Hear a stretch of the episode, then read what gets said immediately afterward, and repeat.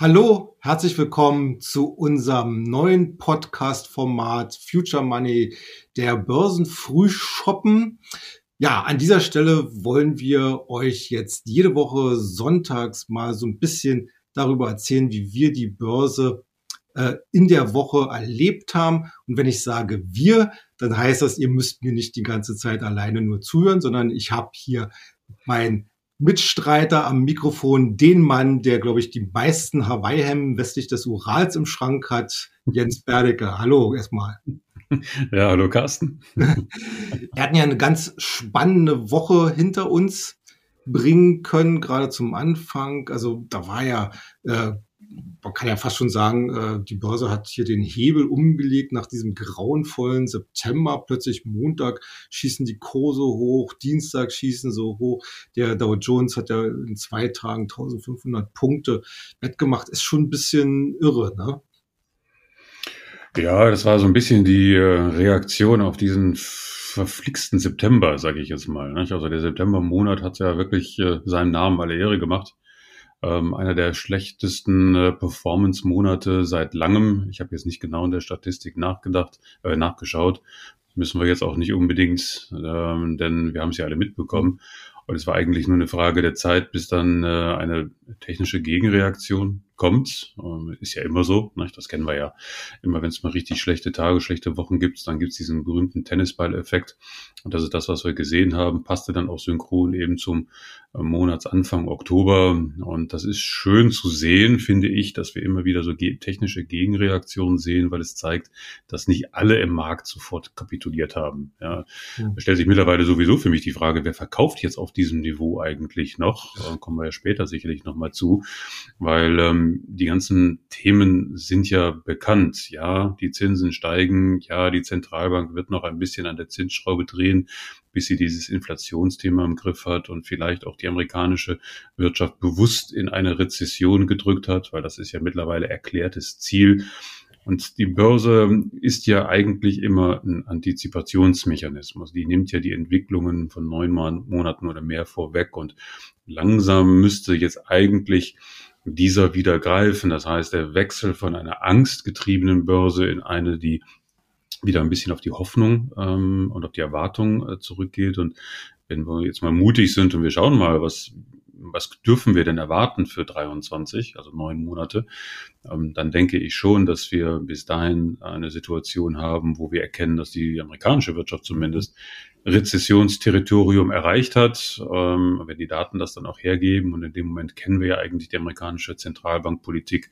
Man lässt die Wirtschaft natürlich nicht ewig dort unten im Keller, sondern will natürlich mhm. schnell wieder den Normalzustand erreichen. Und ähm, das wird auch 23 meines Erachtens passieren. Und ich erwarte schon, dass die Börse jetzt so im Herbst, also Oktober, November, Dezember, mhm. anfängt, das langsam einzupreisen. Aber wollen wir schauen.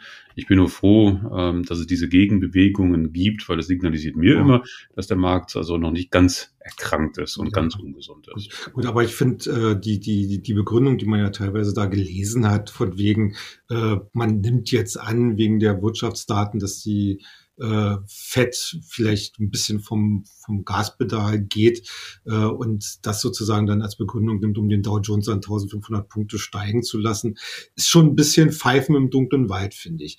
Also äh, du hast vollkommen recht. Äh, von wegen so ein, so ein technischer Rebound, der muss nach solchen schrecklichen Wochen, kann man sagen, so düsteren Wochen, äh, war eigentlich überfällig. Äh, man hat ja auch gesehen, wenn man so die technischen Indikatoren sich so anschaut, wir zeigen die ja jetzt auch auf unseren Charts da im, im Future Money, in unserem Börsenbrief, dass wir bei vielen halt auch so in überverkauften Territorien uns eigentlich befinden. Aber es bleibt natürlich dann letzten Endes auch schon noch sehr wackelig, wie wir jetzt auch die letzten Tage gesehen haben. Äh, und äh, ja, aus diesem aber, aber ich gehe da schon d'accord, dass du sagst, okay, äh, der Antizipationsmechanismus, der wird wieder greifen. Das sehe ich eigentlich genauso. Äh, auch mit dem entsprechenden Vorlauf, aber äh, wir hatten das ja mal so formuliert, ne? Uh, sell in May, uh, but don't forget no to way. come back in, mhm. in September. Ja. Ähm, das würde ja jetzt passen, ne? Also das hätte ja. Ja, ja. Äh, aber, aber ich glaube, der Oktober, der wird noch relativ wackelig bleiben.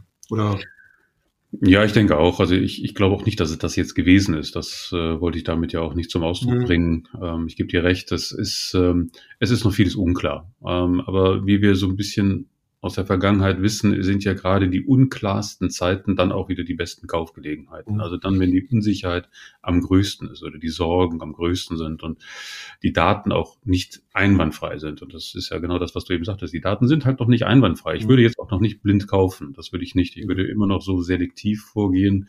Das tun wir ja auch im Future Money, haben wir jetzt ein paar Ausgaben gemacht, so dieses klassische Stockpicking, weil ja auch die Aktien teilweise massiv im überverkauften Bereich sind. Also gibt es ja wirklich Unternehmen, die sind einfach nur verprügelt worden, sage ich jetzt mal, mhm. ohne Rücksicht auf das Geschäftsmodell, ohne Rücksicht auf irgendwelche anderen Perspektiven, die äh, sich dort ergeben.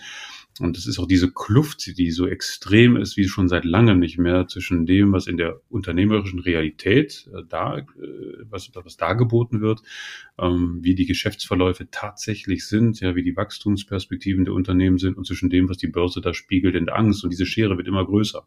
Ja. Und die Berichtssaison, äh, die letzte Berichtssaison hat das ja schon gezeigt, dass die Zahlen zwar teilweise nicht horrend waren, aber sie waren jetzt auch nicht so schlecht, dass man sagt, oh Gott, oh Gott, diese Aktie fasse ich nie wieder an oder mhm. nur noch mit der Zange und solchen Geschichten. Das ist es ja eigentlich gar nicht.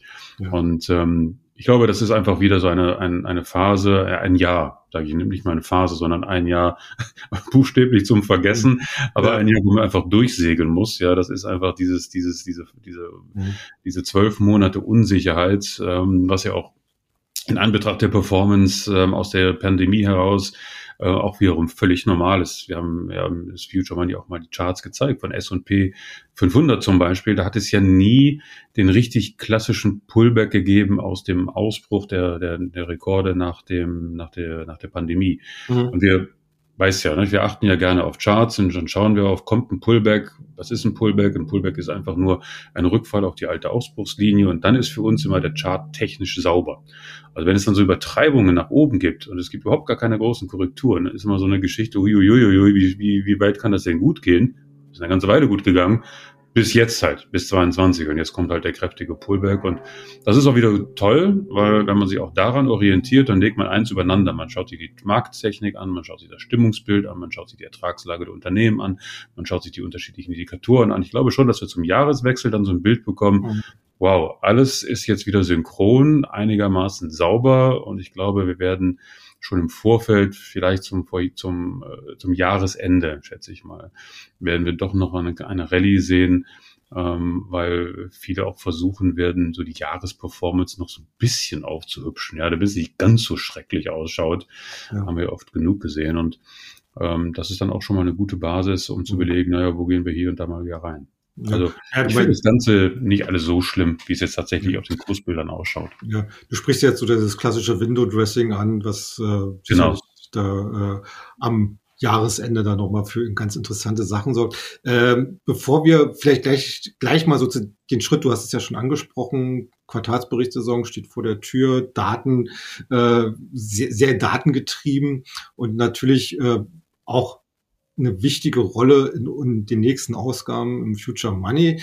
Und da einfach nochmal der Hinweis, äh, wir haben natürlich weiterhin unser Angebot, dass man unseren Börsenbrief halt kostenlos und unverbindlich vier Ausgaben lang testen kann. Also gerade jetzt in den nächsten Wochen könnte es hier wirklich richtig, richtig spannend werden. Aber kommen wir jetzt zur Berichtssaison. Ich habe mal äh, die äh, mir ein paar, paar Zahlen rausgesucht, äh, die, die jetzt schon mal so unterwegs sind.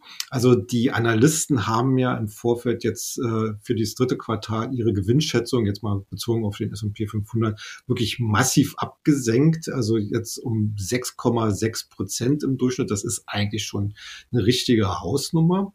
Auf der anderen Seite äh, wir haben jetzt, glaube ich, von 108, 109 Unternehmen haben wir quasi angepasste Prognosen bekommen für das Quartal. Äh, und da ganz interessant, 41 äh, davon haben äh, bessere Prognosen abgegeben für das dritte Quartal als es bislang der Fall war.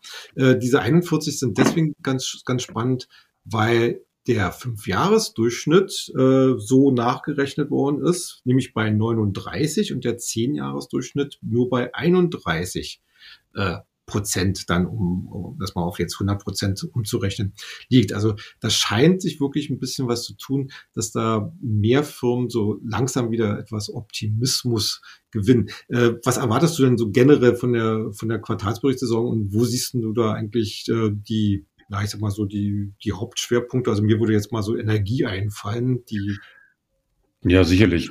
Also Energie ist und bleibt natürlich ein, ein Wahnsinnsthema ähm, auf breiter Front, egal wo man hinschaut. Energie ist buchstäblich knapp an allen Ecken und Enden.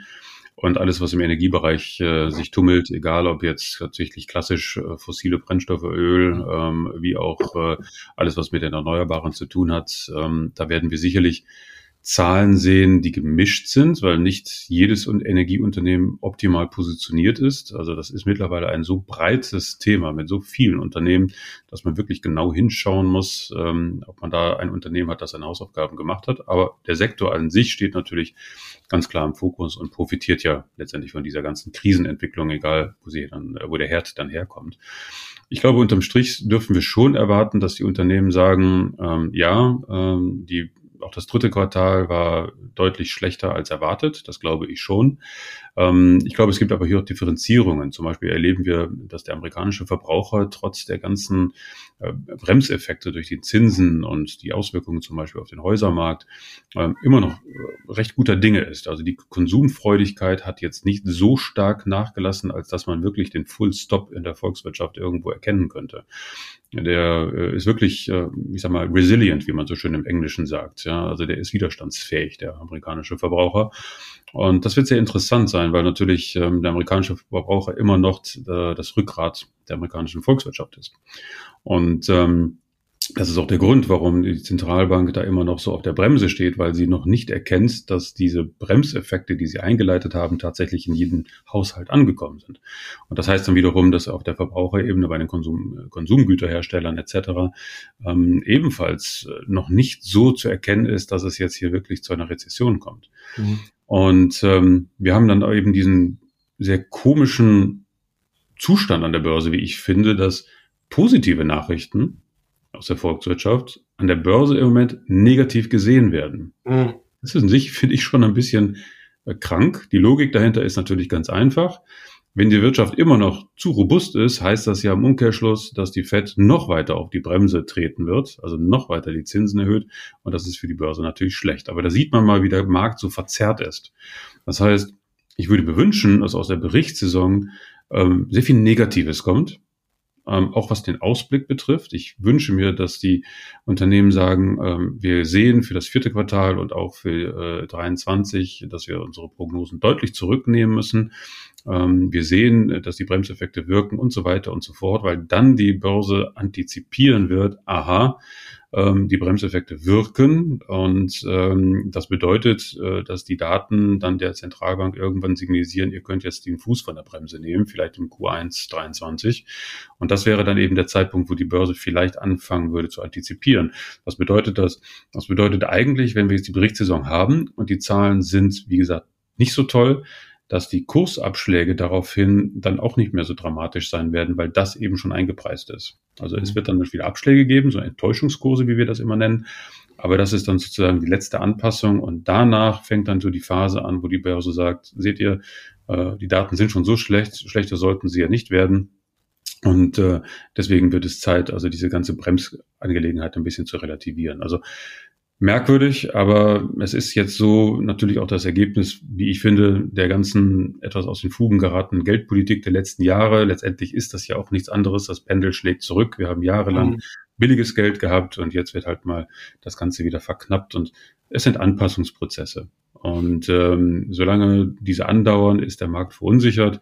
Und äh, die Berichtssaison, die, die spiegelt das ja immer. Deswegen sind für mich in diesem Fall tatsächlich ähm, die tatsächlichen Ergebnisse für Q3 wahrscheinlich wichtiger als der Ausblick. Normalerweise weißt du ja, dass wir das umgekehrt sehen. Wir sagen, naja, die, die Vergangenheit interessiert uns ja nicht so sehr, mhm. uns interessiert ja mehr die, die Zukunft. In diesem Fall sehe ich es ein bisschen anders. Da würde ich sagen, hoffentlich sind die Q3-Zahlen so richtig mies, sage ich jetzt mal, ohne mich jetzt hier auf Zahlen äh, ja. einzuschießen.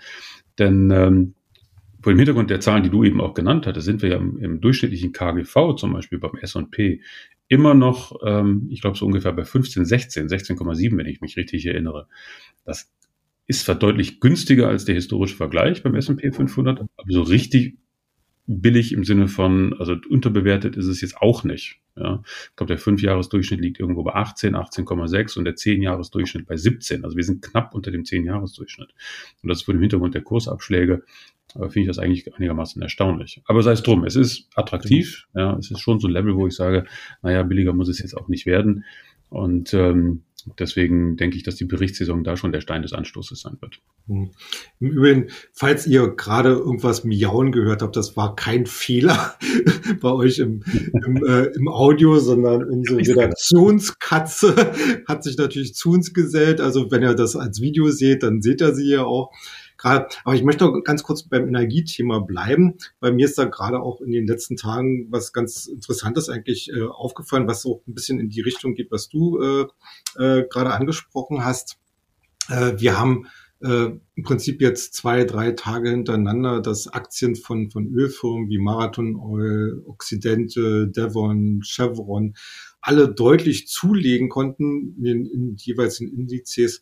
Ähm, mit in den Spitzenpositionen waren. Aber dann gibt es eine Shell, die zum Beispiel relativ stark jetzt wieder zurückgekommen ist, weil sie eine Gewinnwarnung abgegeben hat, weil sie gesagt hat, okay, in, den Raffinerien, die Raffineriemargen äh, werden sich wahrscheinlich im dritten Quartal halbiert haben gegenüber dem äh, Vorjahr.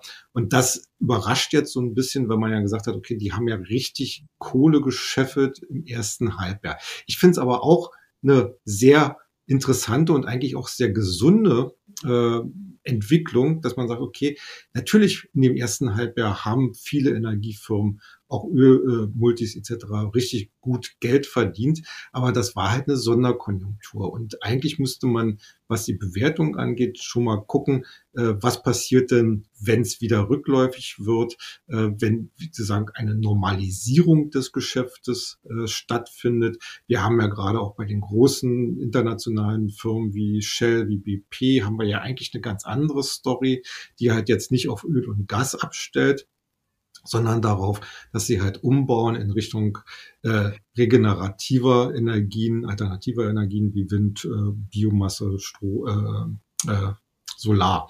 Apropos Solar, äh, die Solaraktien, weil du gerade gesagt hast, äh, weil, ich ja habe hab das ja angesprochen, äh, Energieaktien sehr gut. Äh, die Solaraktien die laufen momentan gar nicht. Also so zwei Sachen, die wir ja auch im Future Money im Visier haben, hier Enphase und Solar Edge, äh, die sind gerade äh, am, am Donnerstag deutlich unter Druck geraten. Ähm, die ursprüngliche Idee war ja, dass dieser Inflation Reduction Act in Amerika, der also äh, auch beinhaltet, dass man mehr in alternative Energiequellen investiert, diese Aktien eigentlich positiv beeinflussen könnte. Aber so richtig gezündet hat die ganze äh, Angelegenheit noch nicht. Ja, doch, also, äh, anfangs hat es schon gezündet, also als dieser Inflation Reduction Act rausgekommen sind, ne, da haben wir auch im Future Money drüber gesprochen, da gab es ja eine Kursexplosion auf allen Ecken und Enden und solche Werte wie Maxion und aber so. Aber nicht sehr nachhaltig. Halt. Ja, das ist richtig, aber das ist eben dieses, dieses, dieses Wechselspiel zwischen Perspektive auf der einen Seite mhm. und kurzfristigen Belastungen auf der anderen. Weil wenn, haben wir auch damals mal drüber geschrieben, ein paar von diesen Solarwerten sind eben auch stark Fremdkapital finanziert. Und ähm, das ist natürlich dann immer ein bisschen blöd, äh, wenn die Zinsen steigen, weil man dann nicht genau weiß, äh, wie dann die Belastungen in Zukunft ausfallen. Und alles, was irgendwie mit Fremdkapital zu tun hat, in irgendeiner Form oder mit Verschuldung oder was auch immer, äh, wird dann einfach an der Wall Street gnadenlos abgestraft. So nach dem Motto, okay, die Zinsen steigen auf 4, 4,5, 5, 5,5, da gibt es ja schon die ersten Stimmen. Mhm. mhm.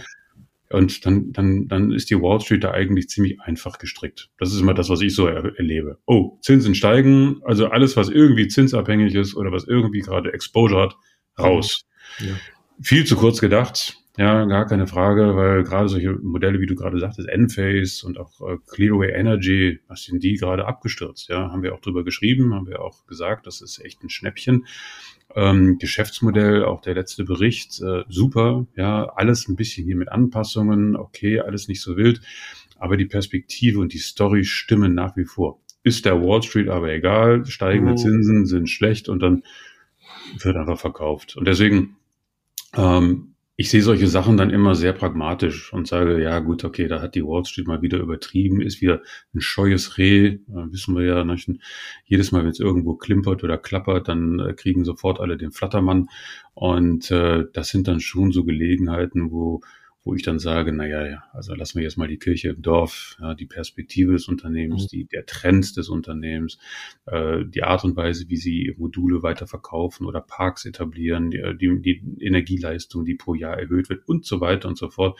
Da gehe ich mal drei Schritte zurück, mache mir mal ein Big Picture und sage, was wollt ihr eigentlich? Ja. Mhm. Es gibt halt ein bisschen Gegenwind, aber das ist doch jetzt kein äh, Grund, jetzt die Marktkapitalisierung des Unternehmens deutlich abzustrafen.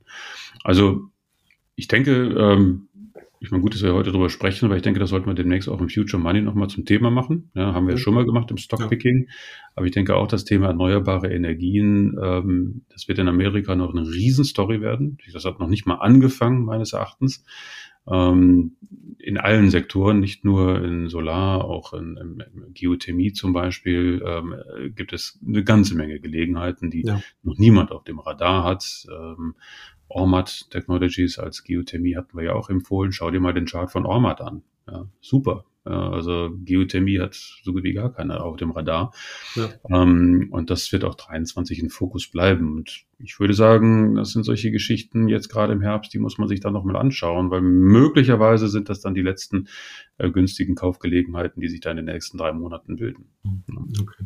Äh, ich muss trotzdem nochmal auf das Energiethema rumhacken, äh, weil die letzte Entscheidung der OPEC Plus zu reduzieren. Also um, um, um zwei, was war das, zwei Millionen äh, Barrel pro Tag. Ja, genau. Ja. Äh, das ist also wirklich so der klassische Stinkefinger eigentlich in Richtung Westen. Ne? Gerade war Scholz da gewesen, äh, Biden äh, war auch vor einiger Zeit da gewesen.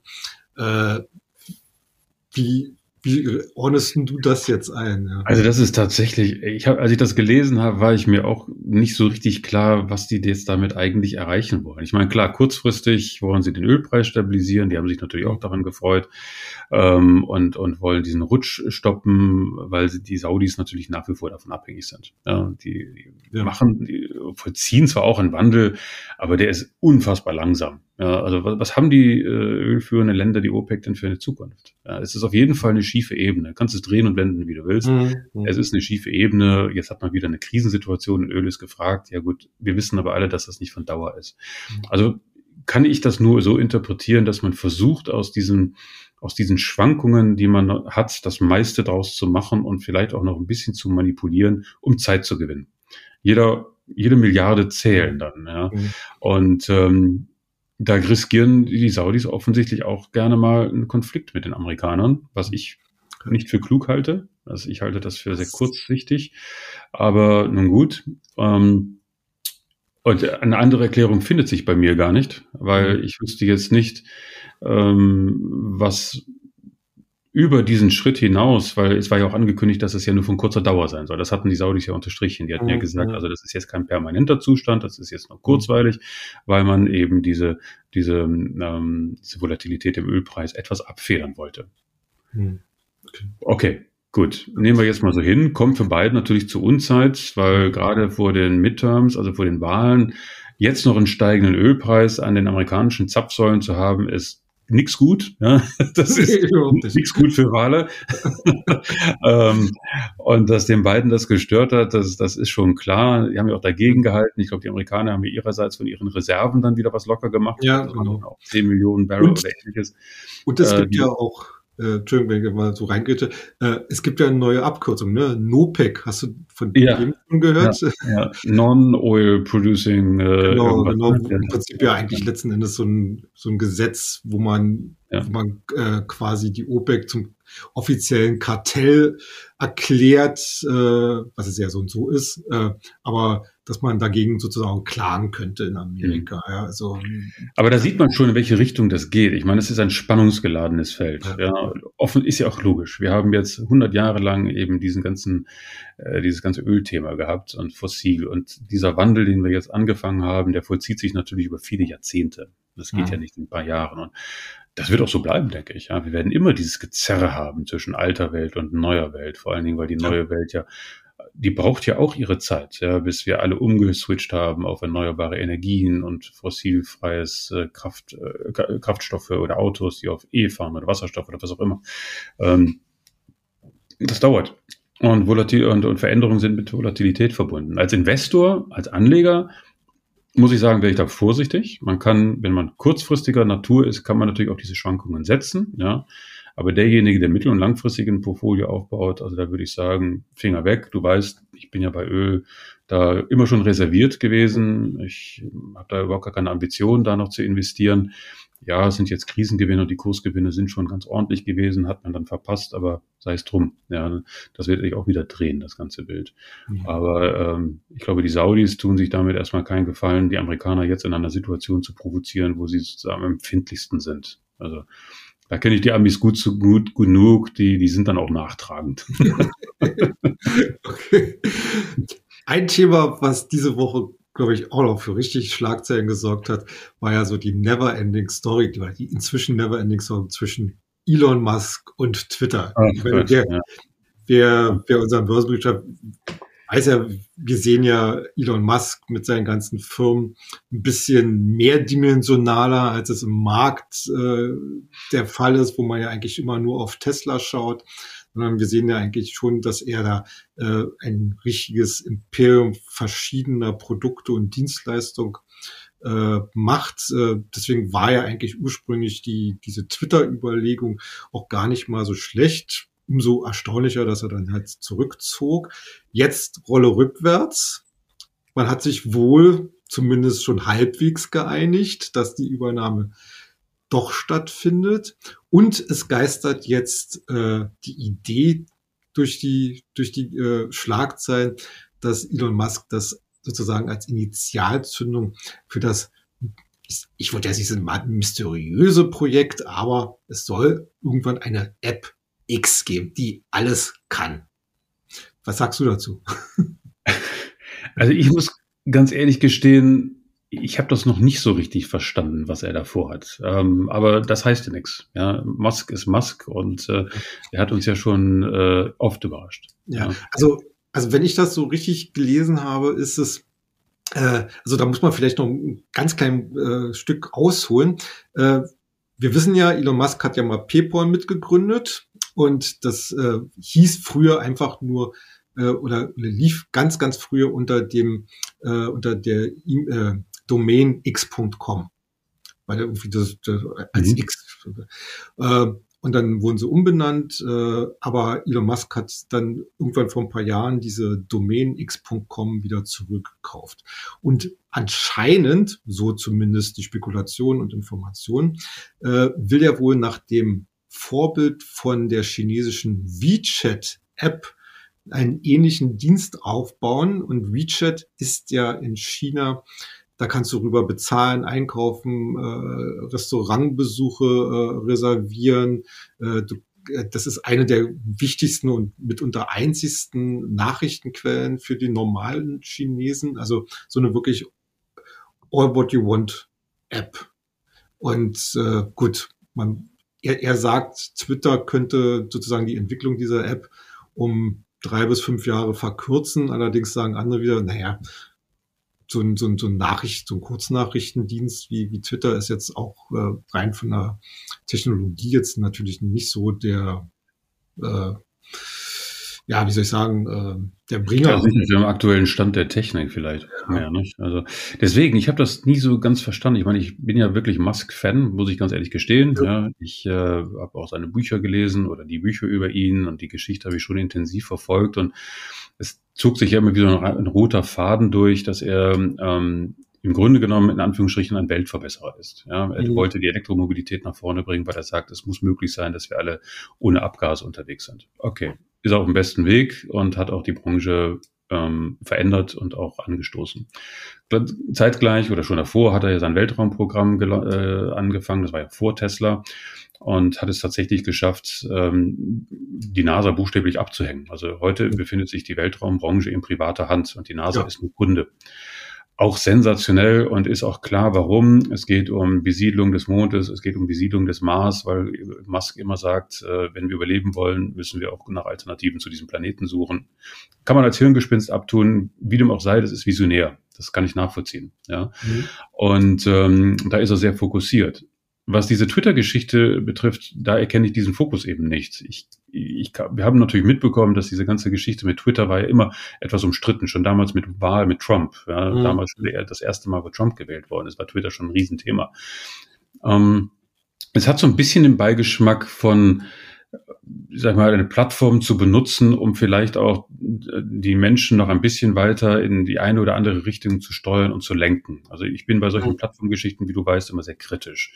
Ich nutze die zwar auch, ja, aber ich bin da immer sehr reserviert, weil ich, wie wir auch in der Pandemie erkannt haben, da entsteht ganz schnell so ein Herdendenken, so einen ganz mhm. schnellen Mainstream und der ist meines Erachtens immer sehr gefährlich. Und jetzt ist Musk jetzt auch kein Umstrittener, wie wir ja gesehen haben, er hat es ja mit der Disziplin auch nicht so, nicht? also was er schon so getwittert hat, äh, hat er schon ordentlich eins auf die Finger bekommen von den Börsenaufsichtsbehörden. Also nehmen wir mal an, er nimmt jetzt Twitter und will so eine Super-App bauen, wo dann nicht nur Messenger-Dienste sind, sondern auch Bezahlsysteme und ähnliche Transaktionen. Und diese diese Geschäfte sind aber alle reguliert. Da gibt es immer irgendeine Behörde im Hintergrund, die da ein Auge drauf wirft. Ja, gerade wenn es um Zahlungsmechanismen geht oder Kredite, Kreditkarten, Crowdfunding, alles, was da möglicherweise reinkommen soll. Das ist keine offene Wiese. Da kannst du nicht machen, was du willst. Ja, national schon mal gar nicht und international schon mal überhaupt nicht. Mhm. Also wenn ich jetzt der Berater von Elon Musk wäre, würde ich sagen, Mensch, lass die Finger davon. Mach doch lieber andere Sachen, ja, die mehr zu dem Portfolio passen, was du bisher gemacht hast. Seine Hyperloop-Geschichte zum Beispiel, diese Tunnel, ja. äh, wo man dann Hochgeschwindigkeitszüge durch die, von einer Metropole zur anderen fahren. Das wiederum finde ich wieder charmant. Ja, das finde ich total interessant. Äh, das ist ja auch für die Logistik vielleicht mal so eine Perspektive, dass man dann wegkommt von dem Güterverkehr überirdisch, sondern Güterverkehr unterirdisch hat. Also das sind Zukunftsszenarien, da kann ich mir vorstellen, dass in 50 oder 100 Jahren das wirklich zum Standard wird. Mhm. Bei Twitter sehe ich das alles gar nicht. Mhm. Deswegen bin ich da ein bisschen reserviert, muss ich sagen. Ich kann mir da im Moment keinen Reim draus machen. Mhm. Ich schaue mir einfach mal zu ja. und spiele jetzt hier mal den Beobachter. So. Okay, ja, genau so. Das war jetzt ein schönes Schlusswort. Wir werden natürlich auch die Börse in der nächsten Woche weiter beobachten. Und wenn ihr äh, fandet, dass äh, uns zuzuhören eine schöne Beschäftigung am Sonntagvormittag ist, dann würden wir uns natürlich auch freuen, wenn ihr nächste Woche wieder bei uns einschaltet. Dann natürlich auch wieder mit aktuellen Themen aus der Börsenwoche äh, und drumherum. Jetzt erstmal vielen Dank an dich, Jens, dass du heute mit dabei warst. Klar, immer gerne. Äh, und vielen Dank an euch fürs Zuhören. Macht's gut. Tschüss.